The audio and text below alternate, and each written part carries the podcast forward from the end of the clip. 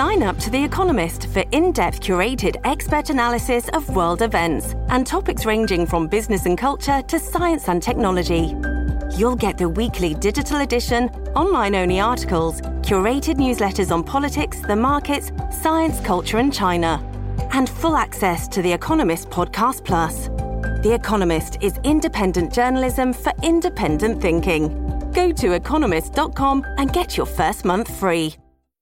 Entre las primeras propuestas de la nueva administración de Estados Unidos está precisamente un ambicioso plan de reforma migratoria, así como otras medidas, acciones ejecutivas que prácticamente revierten muchas de las políticas del gobierno anterior. ¿Cuáles son los detalles que conocemos de todas estas medidas propuestas y qué posibilidades tienen realmente de convertirse en realidad. Analizamos estos temas en los próximos minutos.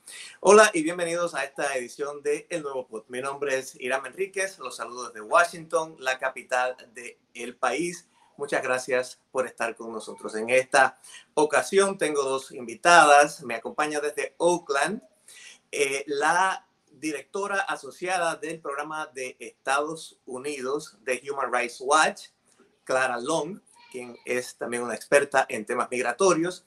Y desde Miami me acompaña la abogada también en temas de migración, Lía Salama Dimitri. Bienvenidas las dos. Eh, Lía, bienvenida. Gracias. Mucho gusto. Y Clara, también bienvenida a este espacio. Muchas gracias. Mucho gusto. Clara, vamos a, comenzar hablando del contexto general en que pasa esto. El, tema migratorio es eh, evidentemente central eh, en las actividades de, la nueva administración. Eh, es central en la política de Estados Unidos y es central en la política de muchas áreas calientes de, América Latina. ¿Por qué crees precisamente que el gobierno de Biden ha venido directamente a comenzar con este tema, que es además un tema escabroso? Pues eh, el gobierno de Biden tiene, ha, hecho promesas, ¿verdad? El gobierno, Biden durante la campaña em, eh, se comprometió a cambiar la dirección de la política migratoria de los Estados Unidos hasta una dirección em, que valora los derechos humanos, em, que valoran las comunidades que aquí tenemos, eh, que son comunidades compuestas de personas de, de muchas partes del mundo y, son, pues, eh, son cambios muy bienvenidos, pero em, como eh, tal vez puede esperarse, es, también solo un paso adelante. Tenemos mucho más camino a, caminar. Em, en la primera semana hemos visto un giro dramático, ¿verdad?, en la orientación em, de la conversación desde la, la Casa Blanca sobre inmigración Ah, hemos visto órdenes em, ejecutivas, em, una, una, propuesta de ley, que es una propuesta muy buena, uh, que, eh, donde em, podemos, podemos ver por, propuesta una, ah, la, la, regularización de 2.5 millones de personas pero al mismo tiempo todo eso va a negociarse en el Congreso ah, y hemos visto hoy mismo también en las Cortes, porque hemos visto, por ejemplo, una de las órdenes, órdenes ejecutivas más importantes parado por uh, un juez federal en, en Texas también.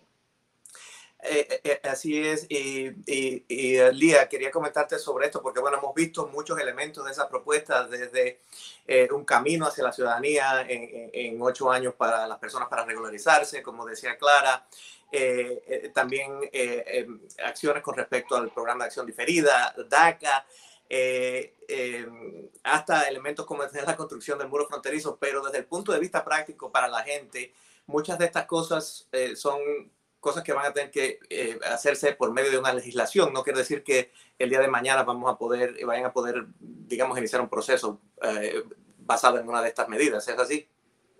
Sí, así es, correcto, Irán.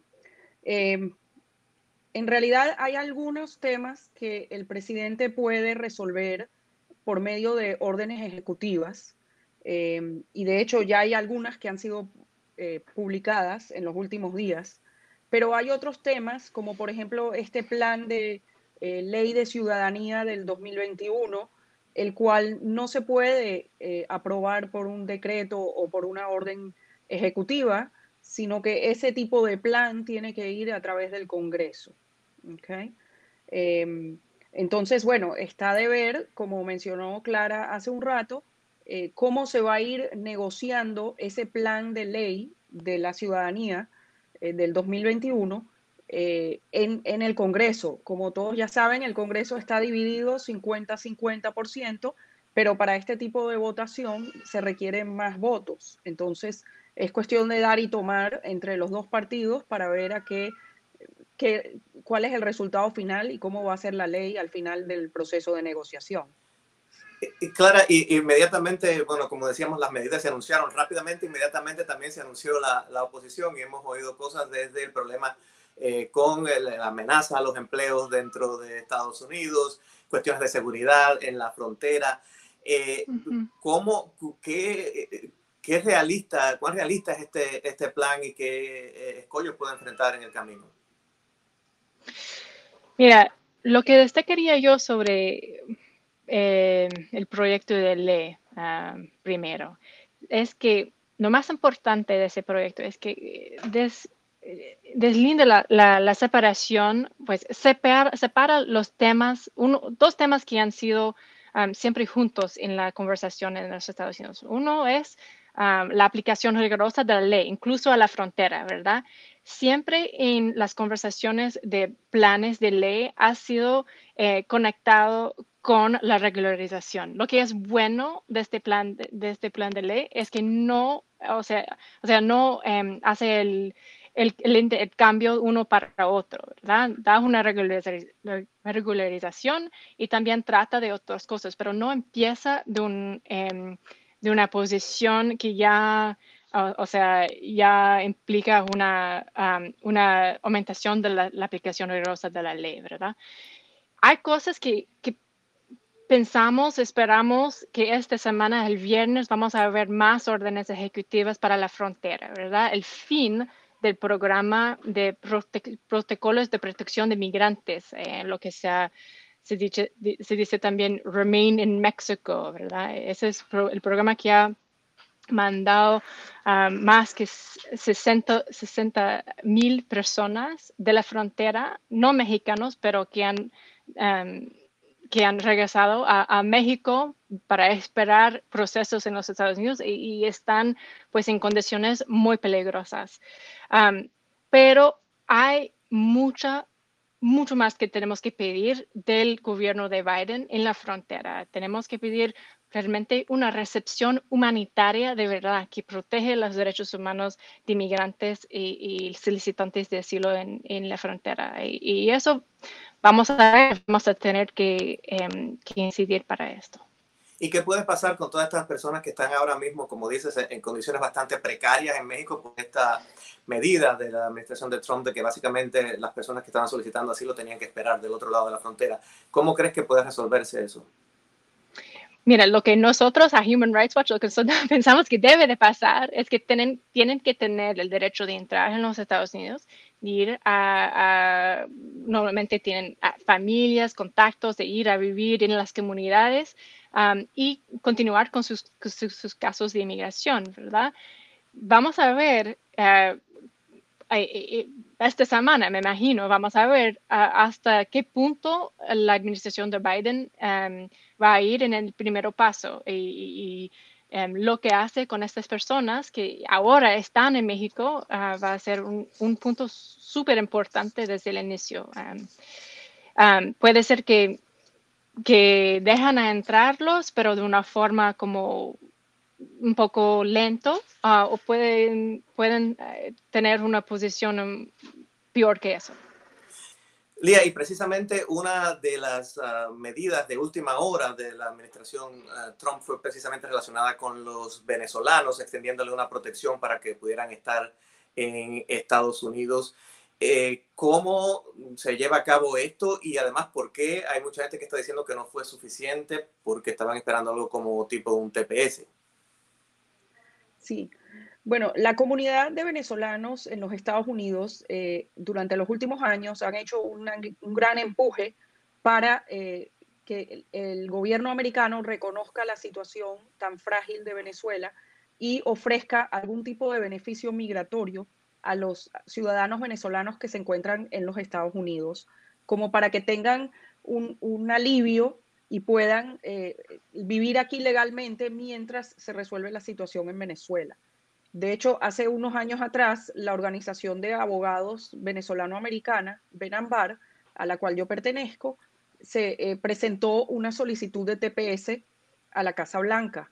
Y tengo entendido también que los congresistas y muchos grupos locales han presentado solicitudes similares. El 19 de enero, el martes pasado, en la noche última antes de salir de Washington, el expresidente Trump eh, emitió una orden ejecutiva donde ofrecen lo que se llama el beneficio de Deferred Enforced Departure a los venezolanos. No tengo una traducción precisa de esa terminología, eh, pero los abogados de inmigración lo conocemos como DED, DED, ¿ok? Em, esa orden ejecutiva recién se publicó ayer en el registro federal, que es el Federal Register, pero aún eh, ni el Departamento de Inmigración y ninguna otra agencia de gobierno se ha presentado todavía con información sobre cuáles son los requisitos de elegibilidad y cómo se puede aplicar. La ventaja de esta orden es que en el texto de la orden del presidente, del expresidente Trump, aparece autoridad para aprobar eh, permisos de trabajo.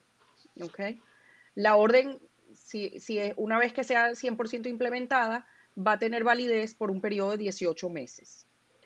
No se sabe qué va a hacer la administración del presidente Biden actualmente con esa orden. Ellos me imagino que pueden enmendarla, pueden extenderla, eh, pueden eliminarla y pueden eh, implementar un TPS. Eso no se sabe en estos momentos. Y vuelvo a repetir, todavía no se sabe cómo se puede aplicar, eh, cuáles son los procedimientos, cómo se puede pedir un permiso de trabajo, porque esa información todavía no ha sido eh, eh, presentada al público. ¿okay? Quiere decir que esto es algo que todavía podría cambiar, podría modificarse y, bueno, creo que habría un compás de espera en este momento con respecto a eso. Así es. Clara, sí, adelante, por favor. Puedo agregar, algo sobre los venezolanos, em, solo para decirles que, que, en México, en el programa que, mencioné em, de Remain in Mexico, em, pensamos que hay a, a, lo menos 2.000 venezolanos solicitantes de asilo, también en estas condiciones precarias. Entonces, solo para hacer la conexión entre la información muy buena que tienes la licenciada Lía y pues también estas otras poblaciones de, venezolanos en condiciones eh, completamente precarias. Así es, así que bueno, eh, eh, obviamente estas personas podrían beneficiarse si se da algún movimiento al respecto, bueno, pero... No, bueno, tal vez no. no. sí y no, no. A ver, expliquemos, expliquemos. Sí, según los términos del el decreto del expresidente Trump, la ley, e, este decreto de Deferred Enforced Departure solamente aplica para las personas que se encuentran dentro de Estados Unidos. Eh, creo que la fecha es el 20 de enero, o sea, los que llegaron antes del 20 de enero del 2021.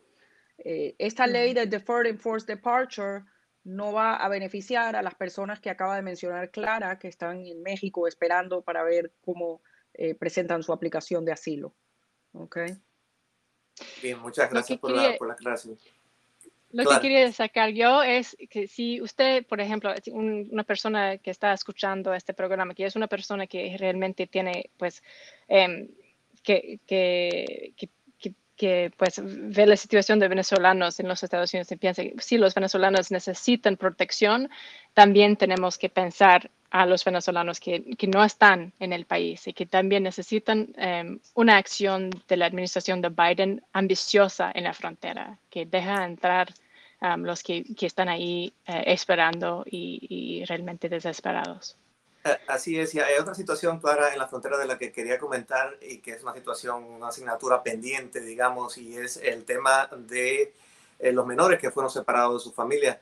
tengo entendido que todavía hay muchos que están en un estado, eh, como un limbo. Eh, ¿Cuál es la situación y cómo, cómo piensas que se puede resolver?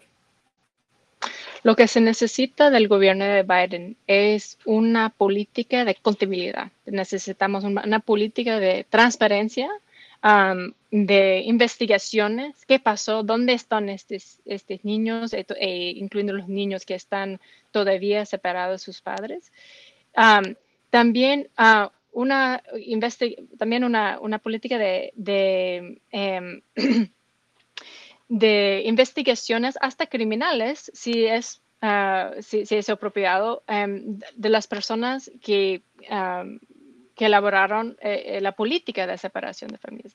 Necesitamos una política que dice, esto nunca más va, va a ocurrir aquí en los Estados Unidos. Y la única manera de hacer esto es de atacar eh, la política de separación de familias desde el raíz, a lo que sea. Y esto implica investigaciones, ah, transparencia y, realmente una, atención muy, muy, precisa a este programa de Trump. ¿Tienes información todavía de cuántos menores están en esta situación?